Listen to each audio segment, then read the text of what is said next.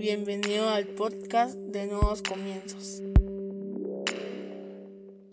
Bienvenidos sean todos y cada uno de ustedes una vez más a Nuevos Comienzos. Qué alegría tenerlos con nosotros. Este día vamos a hablar sobre la senda de los guerreros. Para eso yo te voy a invitar a que vayas a tu aplicación o a tu Biblia y busques el libro de jueces en el capítulo 12 a partir del versículo 1 al versículo 3 en la versión NBI. Jueces capítulo 12 del versículo 1 al 3 en la versión NBI dice, Los hombres de Efraín se alistaron y cruzaron el río hacia Safón y le dijeron a Jefté, ¿por qué fuiste a luchar contra los amonitas sin llamarnos para ir contigo? Ahora prenderemos fuego a tu casa contigo adentro. Jefté respondió, mi pueblo y yo estábamos librando una gran contienda con los amonitas y aunque yo los llamé, ustedes no me libraron de su poder. Cuando vi que ustedes no me ayudarían, arriesgué mi vida, marché contra los amonitas y el Señor los entregó en mis manos. ¿Por qué pues han subido hoy a luchar contra mí? Cierra tus ojos. Vamos a orar. Padre, en el nombre de Jesús te damos gracias, Señor, por el privilegio que nos das de aprender más de tu palabra. Te pedimos, Señor, que quites todo estorbo, toda falta de atención a partir de este momento para que podamos enfocarnos, Señor, en aprender más de ti. Te pedimos que hables a nuestra vida, a nuestra mente, a nuestro corazón, a nuestro espíritu, Señor, y que transformes por medio de esta palabra nuestra vida. Pero sobre todo que nos permitas llevar lo que hoy aprendamos a nuestra vida diaria por medio de las obras que hacemos cada día, Señor. En el nombre poderoso de Jesucristo. Amén y amén. Interesante el tema del que hoy vamos a hablar sobre la senda de los guerreros. Sabes, es bastante interesante y esta semana lo hablamos bastante con mi esposa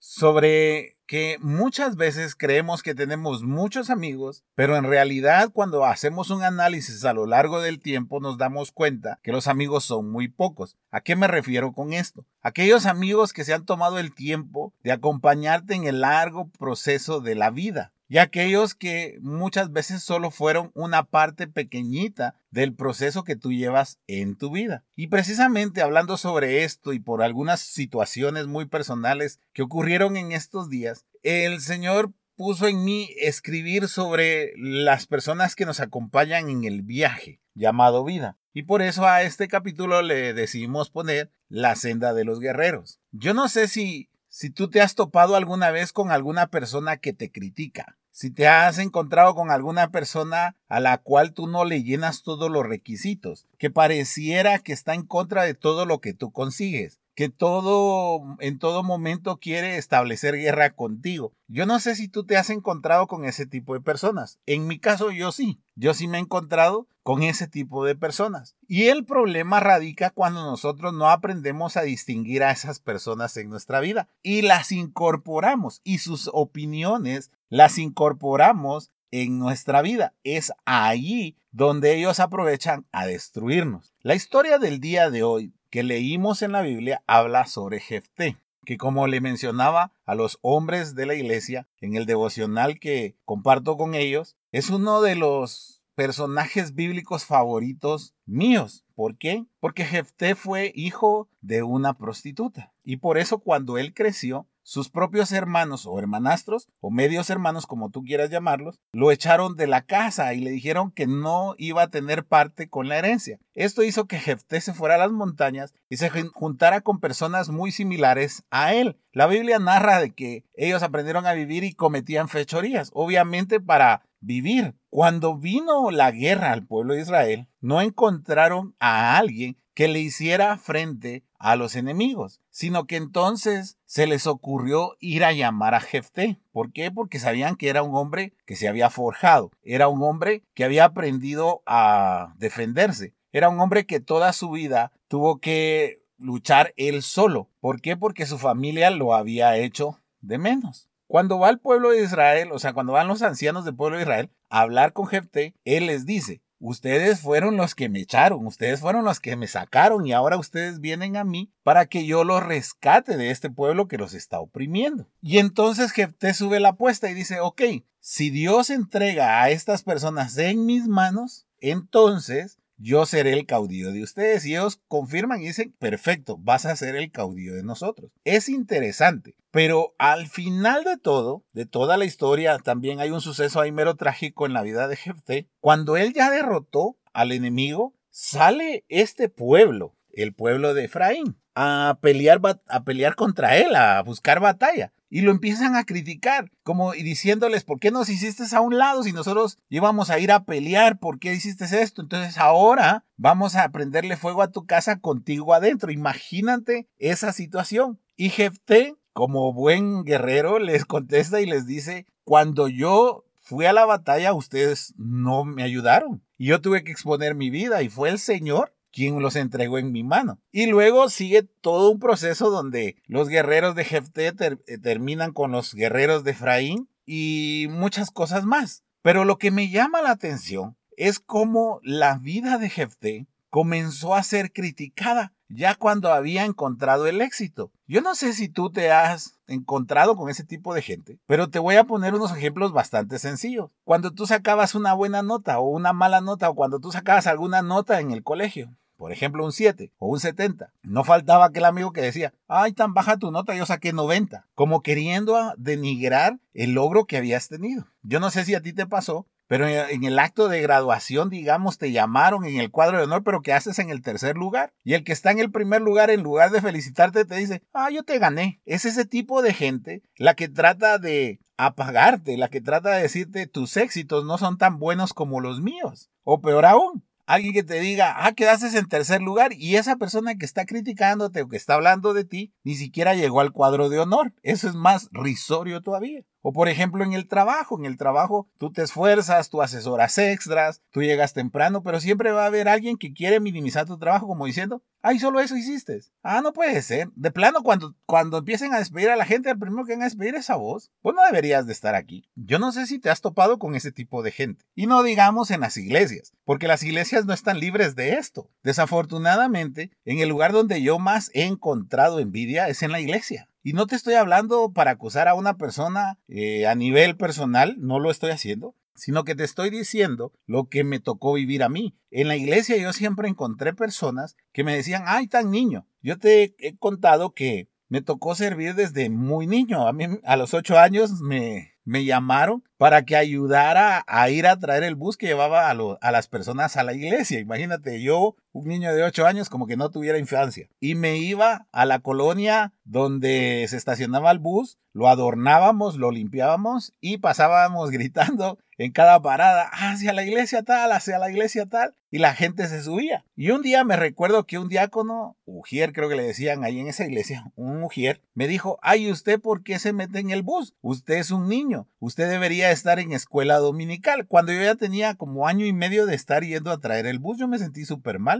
Esta persona hizo todo lo humanamente posible por bajarme de ese bus porque yo ya no siguiera sirviendo. Me recuerdo que cuando tenía como 10 años a mi tía se le ocurrió involucrarme en una eh, vigilia de diáconos. Y desafortunadamente ese, ese diácono, ujier, como sea que se llamara, era el subjefe de sección. Y cuando él me vio ahí, inmediatamente me dijo a las 10 de la noche, andate para dormir con donde están todos los niños porque ese es tu lugar. Y cuando yo me quise ir a dormir a las 10 de la noche con todos los niños, no pude. No es que te quiero decir que yo fui súper espiritual, no, era bien metiche. Esa era la verdad. Y entonces en un momento una de las muchachas que nos estaba cuidando dice, usted molesta mucho, ¿por qué mejor no se va a la vigilia? Y me fui. Y este tipo estuvo toda la noche molesto porque yo estuve ahí. Inclusive le habló al jefe de Ujieres y le dijo, es que no puede haber niños aquí porque estamos hablando de temas de hombres y mujeres. Y me recuerdo que esta persona le dijo, déjalo, si él quiere estar aquí, que aprenda. Y la verdad es que aprendí bastante porque habían cosas que me interesaban. Y aparte, como te digo, era bien metiche. Y entonces esta persona, como a las 2 de la mañana, empezó a decir, ya es hora que te vayas a dormir, es que no sé qué vamos a hacer con vos si te dormís aquí en el templo. El templo no es para dormir. Y miren ustedes, tal vez yo tenía sueño, pero la pura gana de no dejarme hizo que llegara hasta las 6 de la mañana y saliera con ellos a cantar y toda la cuestión, darle gracias a Dios, porque antes en las vigilias se acostumbraba que cuando terminaba uno salía a cantar hacia capela al Señor y fue una experiencia completamente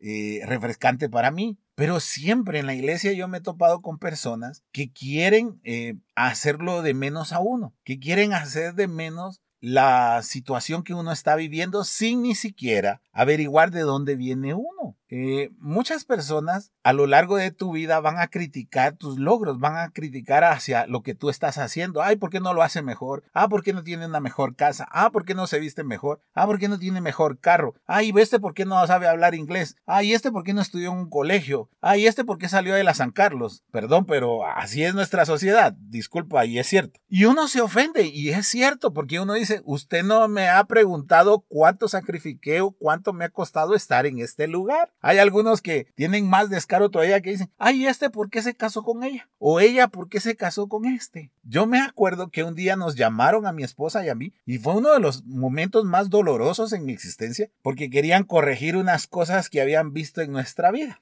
según la persona que nos llamó. Y recuerdo que la primera frase que soltó esta persona de autoridad hacia mi esposa fue, yo no entiendo qué hace Max casado con usted. Imagina cómo se sintió mi esposa, pero imagínate si me conoces cómo me sentí yo. Esta persona estaba juzgando a mi esposa y estaba juzgando mi buen criterio sin saber que nosotros duramos 10 años de novios y nos conocimos antes de ser cristianos. Nos conocimos muchísimo antes y tenemos toda una larga vida juntos. O sea, no es que me haya equivocado, pero esta persona aseguraba y luego le dice a mi esposa, ah, es que sabe, es que el ministerio de Max no despega a causa suya. Yo veía cómo a mi esposa le rodaban las lágrimas y yo en serio, en serio quería partirle la cara a esa persona. Y sé que estoy hablándole a cristianos. Pero como te digo, yo no puedo ocultar las cosas, yo no puedo hablarte mentiras. Si tú hubieses estado en mi lugar, te aseguro que posiblemente si lo hubieras hecho. Yo no sé cómo me controlé. Yo trataba de agarrar fuertemente a mi esposa. Y ese día salimos. Y yo lo que me preguntaba cuando veníamos en el carro hacia mi casa, yo le decía a mi esposa, tenemos que seguir. No podemos darnos por vencido porque esta persona la está atacando a usted o porque nos está atacando nuestro matrimonio. Sin ni siquiera preguntar, sin ni siquiera realmente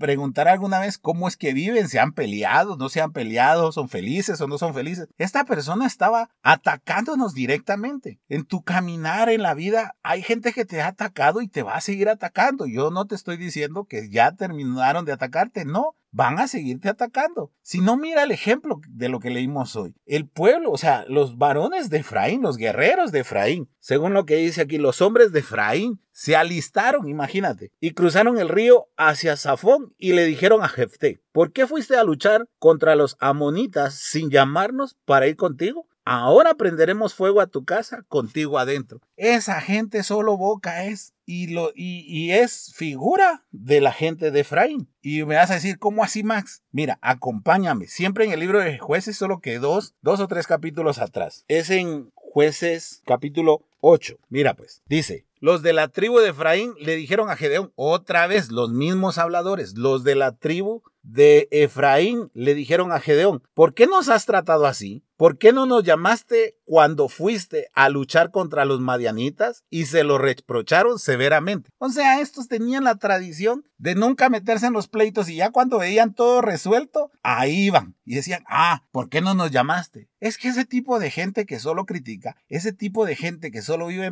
metiendo cizaña, diría algún amigo mío, simple y llanamente es una persona que solo habladurías es y solo así vive. Y cuando tú los confrontas, huyen. Porque mira, Gedeón todo lo contrario, Gedeón era más político. Gedeón podemos decir que era hijo de casa. Gedeón les empieza a decir es que el Señor les dio un triunfo a ustedes, que no se compara con lo que el Señor me permitió hacer y se quedan tranquilos. Después, tiempo después, ven que Jefté va y pelea contra los amonitas y les gana. Y entonces aparecen otra vez ellos como diciendo, ah, queremos la victoria. Y entonces vamos a matar a Jefté para decir que nosotros fuimos. Porque el primero les respondió educadamente, pero con Jefté no le salió igual porque Jefté era un guerrero. Era alguien que batallaba y que defendía sus victorias. ¿Sabes? Algo que nos han enseñado equivocadamente en la iglesia es pelear por nuestras victorias. Pareciera que nosotros siempre tenemos que decir, ay sí, tiene razón, disculpe. No, muchas veces no es así. Muchas veces tú tienes la razón de pelear tus victorias. Dime tú, tal vez esta persona que acusó a mi esposa estaba esperando que yo dijera, no, sí tiene razón, amor, usted,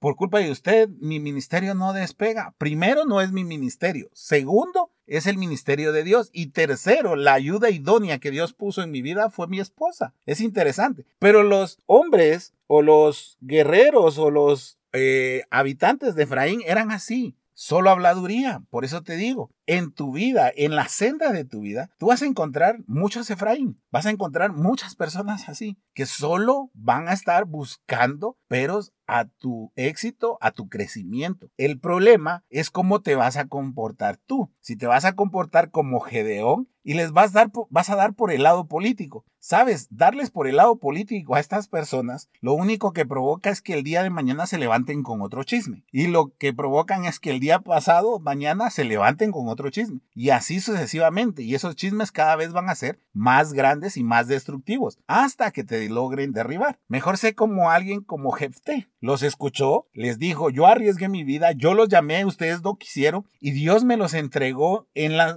en mis manos y los derroté. Y luego los encaró y luego fue y peleó contra ellos y los barrió. ¿Sabes por qué? Porque esas personas, los Efraín en tu vida, no tienen carácter. Ve cuando alguien esté hablando a tus espaldas, cuando alguien esté hablando de tus logros, ve y encáralo. Y te aseguro que cuando tú lo encares te va a decir, pues yo no dije eso. ¿Dónde lo escuchó? Yo no se lo dije. ¿Sabes? El día que yo encaré a esta persona, el día que me cansé de todo lo que estaba sucediendo y a mí me tocó encararlo, ese día se echó para atrás de todo lo que había dicho. Pero después empezó a tirar y a tirar y a tirar y a tirar. Y me tocó poner hasta aquí, un hasta aquí. ¿Sabes por qué? Porque yo no voy a parar. O sea, nuestra mentalidad debe ser que no nos podemos detener. Nosotros no nos podemos detener a preguntarle a las personas si están a favor o no están a favor. Nosotros al que le debemos de preguntar si vamos por el camino correcto es a Dios, no a las personas. Porque hay muchos Efraín disfrazados, no solo en tu vida, sino en las iglesias también. Y entonces lo que tienes que hacer con ellos es encararlos. Y eso los va a destruir. No estoy diciendo físicamente, no estoy diciendo que les vayas a pegar, no, para nada. Sino que encararlos en el sentido de cómo habla Pablo. Hay que ponerlo uno enfrente de otro, con alguien de testigo y te vas a dar cuenta que ahí se echan para atrás porque ellos solo son habladuría. Por eso es que Jefté con sus hombres los barrieron, pero súper fáciles según la historia, según lo que dice la palabra de Dios. Precisamente leyendo estos pasajes, yo me puse a pensar y dije, qué fácil es criticar, qué fácil es decir, ah, lo que están haciendo es mero gacho, ah, lo que yo pude haberlo hecho mejor, ah, no, sí, se, se ve que se gastaron poco dinero, ah, no, sí, para tener un templo como el que tienen, ay Dios, ese lo hubiéramos levantado en 15 minutos nosotros. Ah, no, sí, ni músicos tienen, no se preocupen. No, qué fácil es criticar, qué fácil es decir, pero qué difícil es saber cuánto te ha costado a ti. Alguno va a graduarse de la universidad, yo lo sé, muchos de los que están escuchando este podcast lo van a hacer, no porque se los estoy diciendo proféticamente, sino porque conozco el esfuerzo que le dan a sus estudios. Y el día que te gradúes, posiblemente alguien va a decir, ah, es el peor ingeniero que existe. Arquitectos como ese hay un montón. Ah,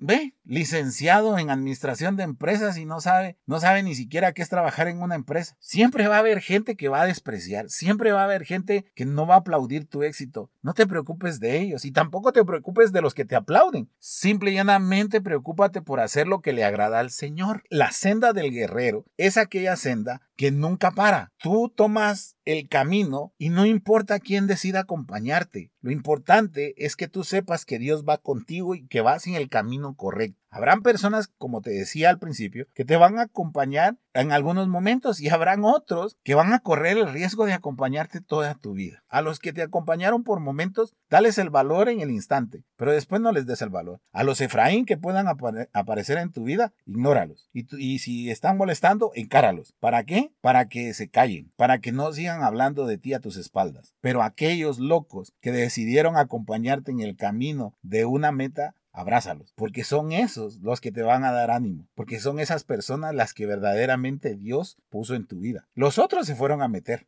Los, la gente de Efraín no tenía nada que ver con este pleito. Todo lo contrario, se habían hecho a un lado. Porque si tú vas un poquito más atrás, en el capítulo anterior, te vas a dar cuenta que se reúne todo el pueblo de Israel, o sea, se reúnen todos los gobernantes del pueblo de Israel, inclusive Efraín, y se ponen a hablar y dicen, aquel que venza al, al enemigo, él va a ser el caudillo, y no hubo uno solo. El único que aceptó fue Jefté. Entonces no es que hayan echado de menos a Efraín, no es que tú saques a las personas de, tu vida, son esas personas que se salieron pensando que tú no ibas a llegar a ningún lado. Y cuando te ven que has conseguido un éxito, ahí van a querer ir, pero no van a querer ir a festejar, van a querer ir a destruir por medio del chisme, de la crítica, por medio de minimizar tu, tu éxito. No, no te pares, no te pares a darles explicaciones, encáralos, encáralos y acaba con ese chisme. Efraín van a ver en todo lugar, como te lo digo, y en especial en la iglesia. Sabes, cuando se dividió el reino del Señor, los principales eh, promotores de esa división fueron la tribu de Efraín. Desafortunadamente, este tipo de personas sigue existiendo y va a seguir existiendo en tu vida. Van a ver Efraín que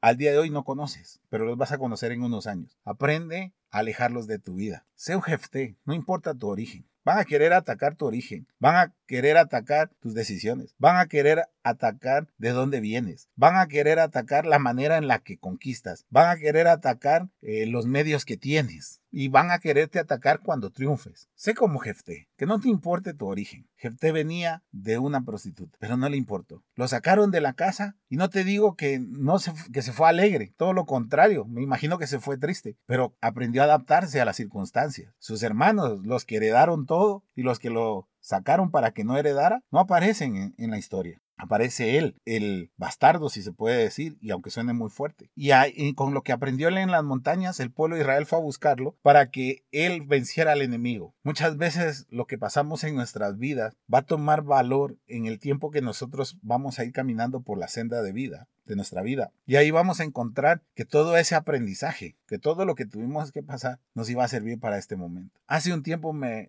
recuerdo que estábamos adornando para una actividad y de repente se nos rasgaba el papel que estábamos tratando de, de colocar en la, en la pared. Y de pronto vino un recuerdo a mi mente. Nosotros cuando éramos niños no vivíamos en una casa de blog, no vivíamos en una casa ni siquiera de lámina, sino que nosotros vivíamos en una casa de lepa. La lepa es como madera, pero no fina, sino que como madera mal cortada, como que fueran los troncos, algo así. Y entonces tenía agujeros por todos lados. En la casa cuando había frío se colaba todo el aire, porque la lepa no es parejita, no es que pongan una sobre otra, sino que quedan hoyos. Y me acuerdo que mi mamá a la edad de de nueve años nos enseñó cómo poner papel tapiz y lo poníamos no para que se viera bonita la casa, sino para que no se entrara el, el viento y nos enseñó que a la tachuela había que ponerle un poquito de, cartón para que a la hora de prensar el, papel tapiz no se rasgara. Yo te estoy hablando de 20 años después, haciendo este adorno para la iglesia. Agarré a la otra persona y le dije, ¿sabes qué? Conseguíme cartoncito. Y entonces cuando me consiguió cartón lo pusimos y lo pegamos. Y él me dijo, ¿cómo aprendiste a hacer eso? ¿Quién te enseñó ese truco? Y le dije, la necesidad y la vida y le empecé a, a, contar mi historia. Mucha gente te va a despreciar por tu origen, como te lo digo. Lo que no saben es que ese origen y esa huida a las montañas va a darte las herramientas para avanzar. Va a dar las herramientas para que tú sigas en la senda del guerrero. Y el día de mañana eso te permite alcanzar cosas que otros no pueden alcanzar. Como te digo, no es ser mejor, no es creerse el mejor, no es tener orgullo, simple y llanamente es estar seguro del propósito que Dios ha puesto en tu vida. Y si algo hemos predicado y seguimos predicando y seguiremos predicando en nuevos comienzos, es el propósito que Dios tiene para tu vida. También van a querer criticarte cuando tengas el éxito, también van a querer hacerte pedazos, también van a decir, ah, no este saber a quién, a quién le pagó para salir adelante. No vivas del aplauso de las personas. Tampoco vivas de la crítica de las personas. Vive según la opinión de Dios. El camino del guerrero muchas veces es de soledad. El camino del guerrero muchas veces solo comprende a tu familia y a ti. A veces pensamos que los amigos no nos van a faltar en la vida y te aseguro que en algún momento te van a faltar. Y no es por ser un mal augurio como dirían otros o por ser de mala suerte como dicen otros o por ser pesimista como decimos nosotros, pero tus amigos en algún momento no van a estar. Pero el que siempre va a estar para ti es el Señor. Y entonces, ¿por qué le asignas tanto poder a las opiniones de los demás? Esa entrevista o esa plática en esa oficina cuando acusaron a mi esposa de que no sabían por qué yo me había casado con ella y que ella era una, un impedimento para que creciera el ministerio, casi termina con mi matrimonio. Nosotros como, como, esposos jamás nos hemos peleado, pero casi termina con mi matrimonio. Y no sé, mi esposa va a escuchar este podcast. No sé si me da permiso de contarlo no me da permiso de contarlo, pero yo lo voy a contar. Recuerdo que yo quedé muy confrontado. En serio, costó mucho que sanara mi corazón. Y creo que como al mes o a los dos meses, mi esposa llorando me dice, ¿es cierto? ¿Es cierto que yo soy el impedimento de su ministerio? ¿Es cierto que yo no me debería haber casado con usted? Y tú no sabes lo que sintió mi corazón. No te puedo explicar. Estábamos hablando de un tema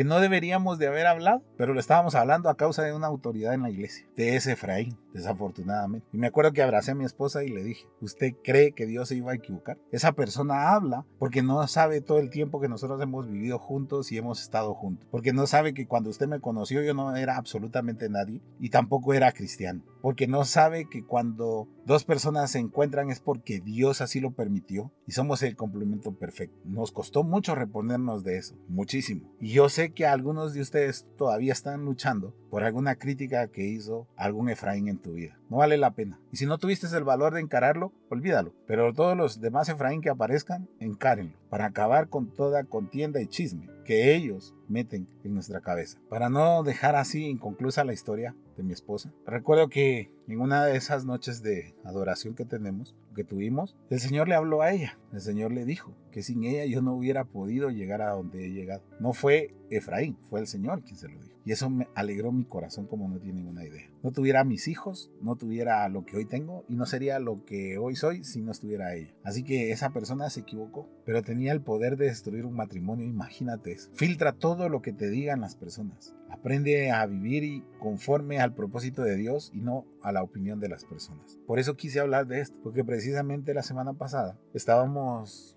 a punto de dormir y estábamos acostados, comenzamos a hablar y comenzamos a decir, nosotros pensamos que fulano, sutano, mengano, perencejo eran nuestros amigos y la verdad es que no son nuestros amigos, solo nos buscan cuando nos necesitan. Y ella me dijo, pues sabe, yo me estoy poniendo a pensar que realmente no tenemos amigos o que yo no tengo amigos y yo le digo yo tampoco, o sea, que muchas veces estamos solos o muchas veces en nuestra vida nos hemos encontrado solos. Y me acuerdo que la abracé y le dije, Dios no se equivoca en juntar al esposo y a la esposa, media vez al designio de Él y media vez uno haga las cosas conforme a su voluntad, porque somos tan idénticos, pero a la vez tan diferentes y nos complementamos tan bien y nos necesitamos tanto el uno como el otro, que al final terminamos siendo el complemento perfecto. Y nos quedamos tranquilos y nos llenamos los dos como esposos, porque dijimos, ok, todo está bien. Lo que pasa es que en algún momento, en algún tiempo, alguien quiso sacudir nuestra senda pero no contaban con que nosotros éramos guerreros. Mucha gente va a querer sacudir la senda de tu vida, pero no cuenta con que tú eres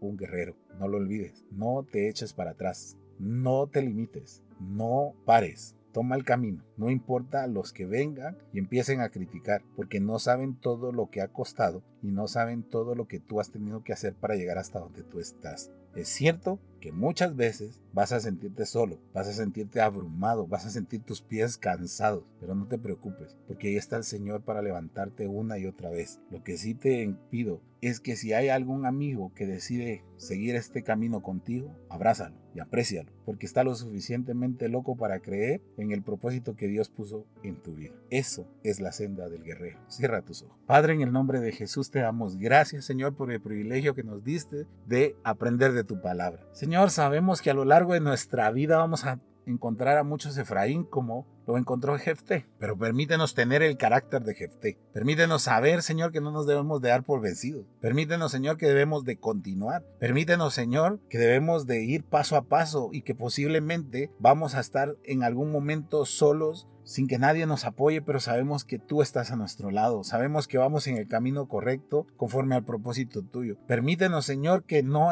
nos exaltemos con el aplauso de los conocidos, pero que tampoco nos desanimemos con la crítica de los Efraín. Todo lo contrario, Señor, que nosotros podamos caminar en la senda del guerrero para que podamos cumplir el propósito que tú tienes en nuestra vida. Que sepamos, Señor, que cada triunfo, cada meta que hemos pasado y rebasado ha sido solo porque nos has dado de tu gracia y de tu bendición. Y por eso queremos ser agradecidos contigo. Permítenos, Señor, tener el carácter suficiente para acabar con todas esos Efraín que levantan chismes y contienda entre nosotros y que podamos, Señor, poner un hasta aquí, para que nada nos detenga, para que nosotros nos convenzamos, Señor, de todo el potencial que hay en nuestra vida. Gracias por enseñarnos eso este día. Gracias porque hoy pudimos sanar nuestro corazón de muchas cosas. Gracias porque pudimos quitar muchas críticas que han estado presionando nuestro corazón o nuestra vida y estamos dispuestos a seguir en esta senda de los guerreros. Gracias, Señor, en el nombre de Jesús. Amén y amén. Si este podcast fue de bendición para tu vida, yo te voy a invitar a que lo compartas, a que se lo mandes a un familiar, a que le des un buen like, a que lo califiques en las plataformas de los podcasts. Recuerda, miércoles, sábados y domingos hay un nuevo podcast para ti. Que Dios te bendiga.